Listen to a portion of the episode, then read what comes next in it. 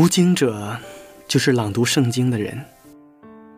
在我看来，可以分为两部分理解：朗读圣经是读懂上帝的旨意以及传播文字，而人则是展现生命，成为上帝的见证，将值得关注的文字和值得尊重的生命完美结合。这就是我们的读经者。亲爱的朋友，你有多久没有朗读圣经了？很久了吧？因为很多人都觉得朗读圣经那是讲道人的事情，或者说，它只属于一小部分人。朗读圣经属于每一个基督徒，更属于每一个人。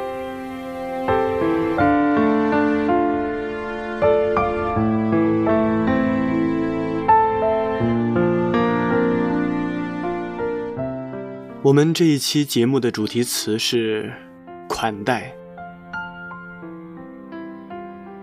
每每提到款待这个词语，就会让人们想到吃饭、亲人的相聚、朋友的交集，都离不开善事的款待。每次相聚结束时，都会差不多一致的感谢声。谢谢款待。然而，在每一次款待与被款待之间，大多数的人重视的并不是善事的优劣，而是主人家的心意。也许是山珍美味，但那不等于主人在用心款待。也许是粗茶淡饭，但主人的心意却让人回味无穷。在罗马书十二章第十三节当中说：“圣徒缺乏要帮补，客要一味的款待。”彼得前书四章第九节里面也讲到：“你们要互相款待，不发怨言。”圣经中也多次讲到关于款待的故事。总而言之，在每一次的款待中，出于爱心的付出，都会被上帝纪念。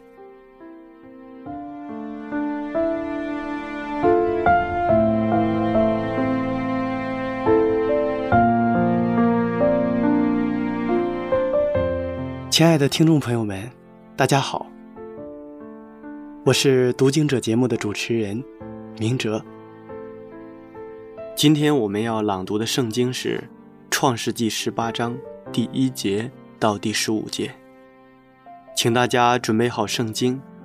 在朗读圣经之前，先让我们一同欣赏一首好听的诗歌。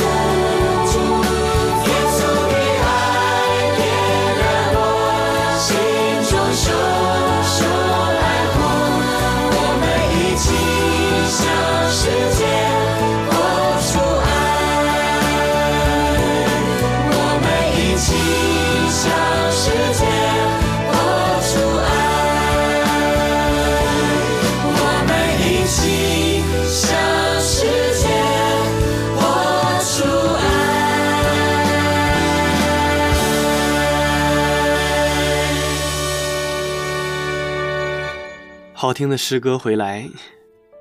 随着社会的发展，人们生活的水平也在不断的提高。就比方说，人们去饭店的目的已经不仅仅是为了吃喝，顾客的要求也更加的多元化，要求也就更高了。尤其对服务的要求，我们发现，在今天这个社会。真是高值又高，顾客能否迈进您酒店的大门，服务将是衡量的重要砝码之一。所谓今天在市场上的金牌服务，就是客人在抵达酒店或是餐厅的第一时间，让顾客找到归属感。同样的道理，亲人相见，朋友相聚。也绝非单纯的为了吃喝，这就需要人们更深的去理解款待的意义。下面让我们一同朗读《圣经·创世纪》十八章第一节到第十五节。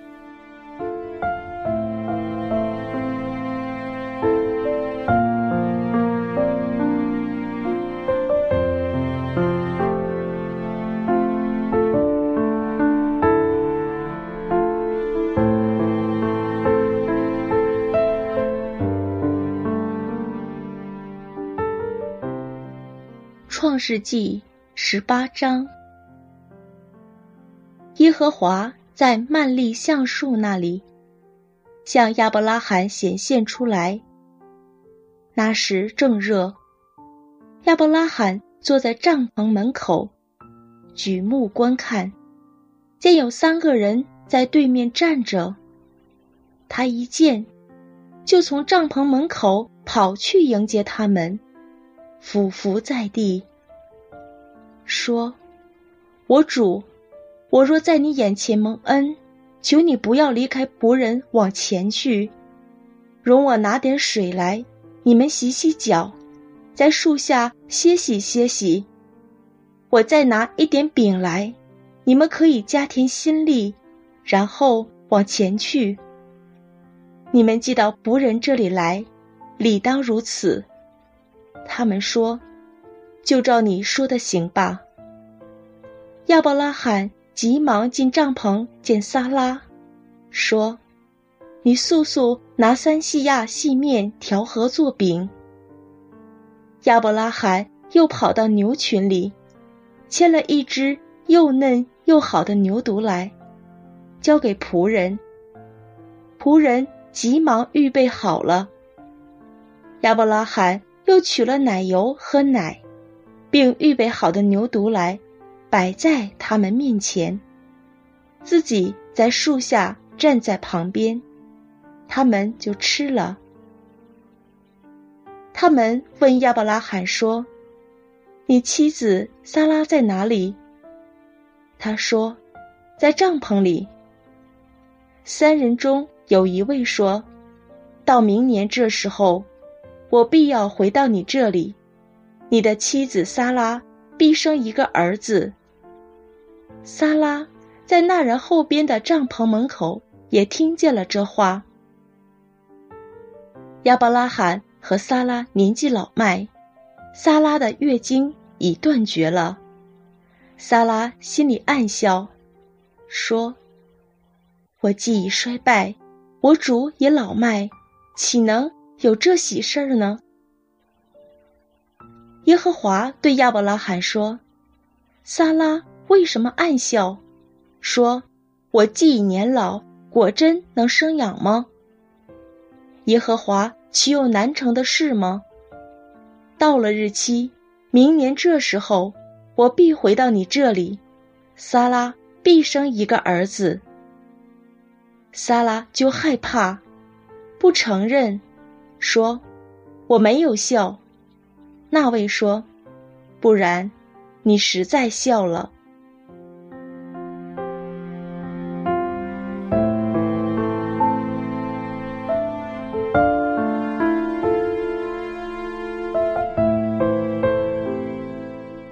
在《圣经·创世纪》第十八章当中，记载了在一个炎热夏天的中午，先祖亚伯拉罕正坐在帐篷门口，眺望着风景。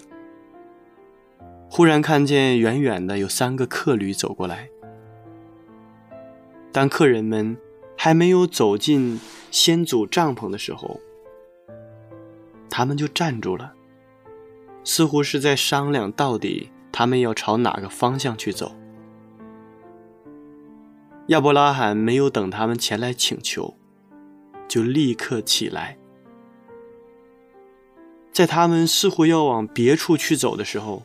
赶紧的跑过去，以最殷勤的态度恳请他们赏光，能够到他的帐篷里暂时休息一下。于是圣经里面就记载了，先祖亚伯拉罕亲手拿了水来，给他们洗去脚上的尘土，又亲自选择食品，让他们在阴凉的树下。歇息的时候，饮食就预备好了。当先祖款待他们的时候，亚伯拉罕就站在旁边伺候着。上帝认为这一次殷勤接待客旅的行为有记在圣经上的价值。我们的确也从圣经当中看到，先祖亚伯拉罕接待客旅时。服务的周到和用心，在一千多年之后，有一位受圣灵感动的使徒提到这次经验的时候，说道：“不可忘记用爱心接待客旅，因为曾有接待客旅的，不知不觉就接待了天使。”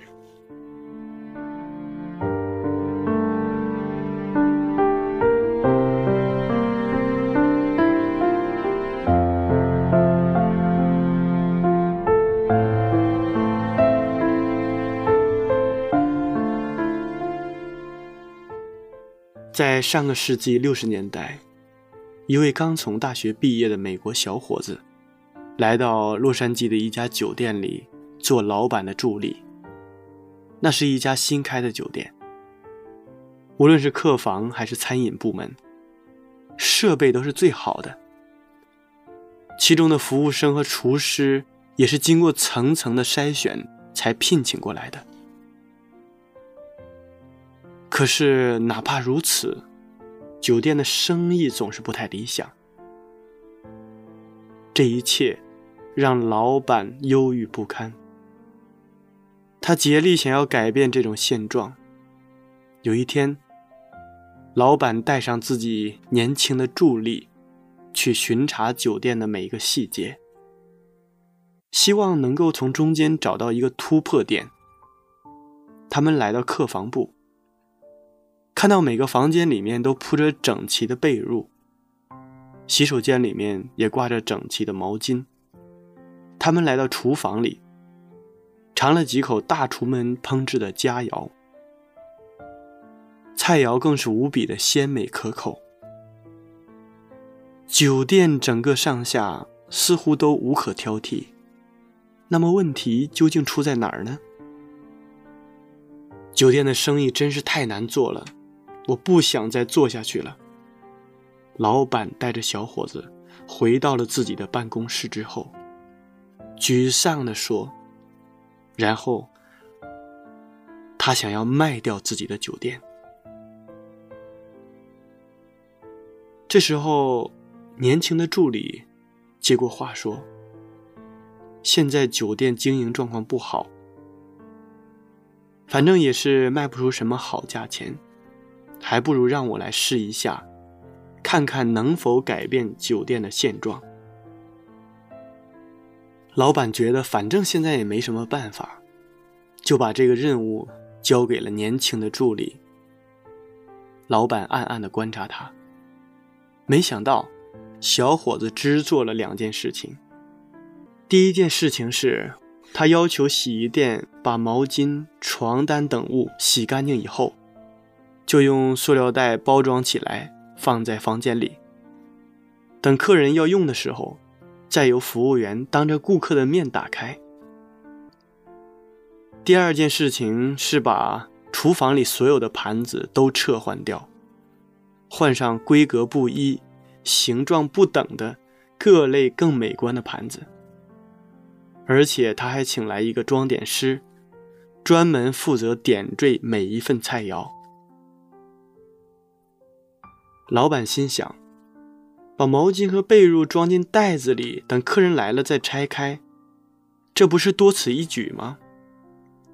用一些花里花哨的盘子来装菜，而且还煞费苦心的去点缀，这对菜肴本身的口味和营养有什么帮助吗？然而，让他没有想到的是，短短一个月的时间，酒店的老顾客竟然一天比一天多起来，营业额更是上涨了好几倍。老板喜出望外的把小伙子叫到自己身边来，询问其中的奥秘。小伙子反问他说：“您觉得经营酒店？”最主要的是什么？当然是尽一切能力做好服务。老板说。助理接着说道：“所以，顾客住宿，你就给他们准备了被褥和毛巾；顾客就餐，你就给他们提供了饭菜。可是，顾客并不能确定这些被褥和毛巾。”在之前的住客用过之后有没有洗干净？而且用袋子包起来以后，就免除了顾客的这些担忧，使他能感觉到这些毛巾和被褥是专门为他而设的。还有更美观的盘子装菜，并且点缀，这样虽然没有提升菜肴的口感和营养。但却能提升菜肴的品味和档次，也更显得尊重顾客。小伙子顿了顿，接着说：“好比是您去一个朋友家里面做客，朋友随意从洗漱台上拿一套毛巾、牙刷给你，这就叫服务；而特意的为您新买了一套，这就叫款待。”朋友随意拿一只碗给你盛饭，这就叫服务。朋友用精美的餐具给您盛饭，这就叫款待。所以我们要做的不仅仅是服务，而是把服务做成款待。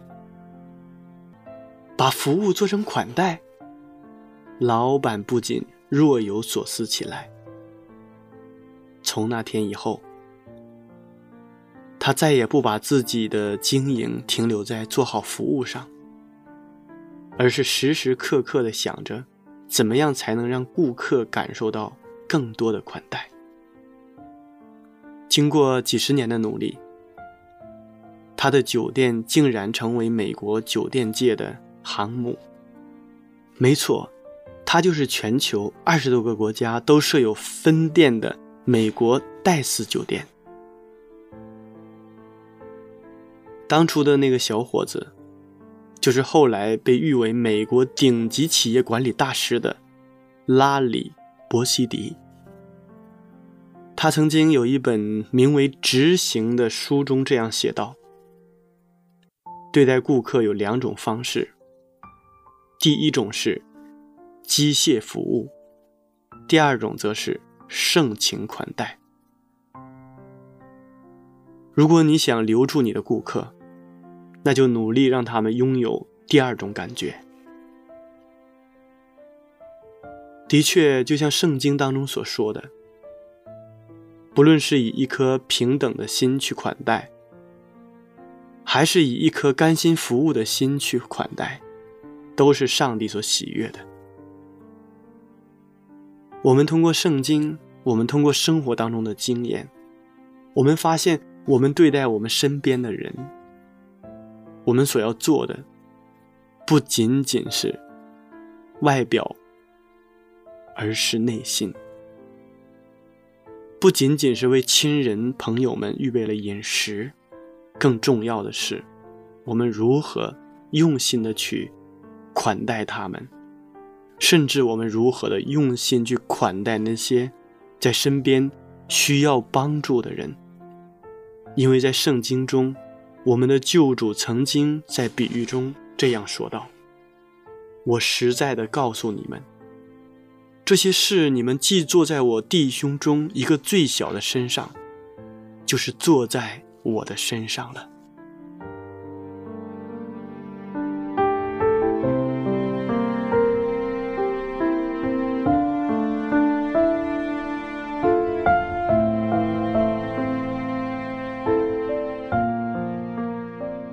亲爱的听众朋友们，时间过得真快，转瞬间这一期的读经者节目就要和大家说再见了。明哲非常期待下一次在读经者节目中与您再一次的相约。节目的最后，请大家欣赏一首好听的诗歌。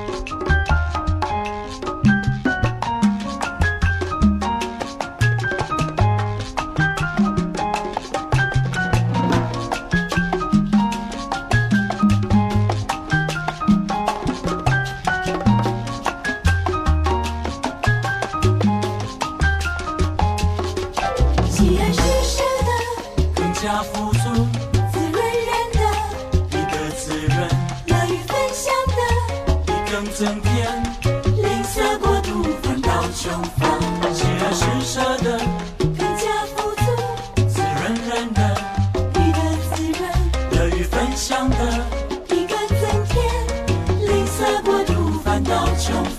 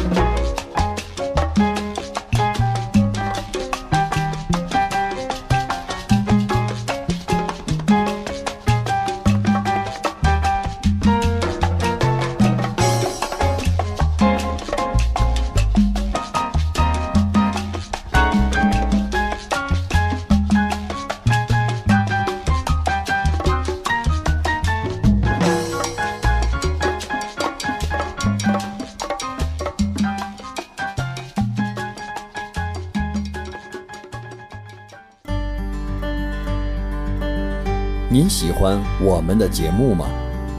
您可以写信到香港九龙尖沙咀山林道二十八号希望福音手，香港九龙尖沙咀山林道二十八号，希望福音手，愿上帝赐福于您。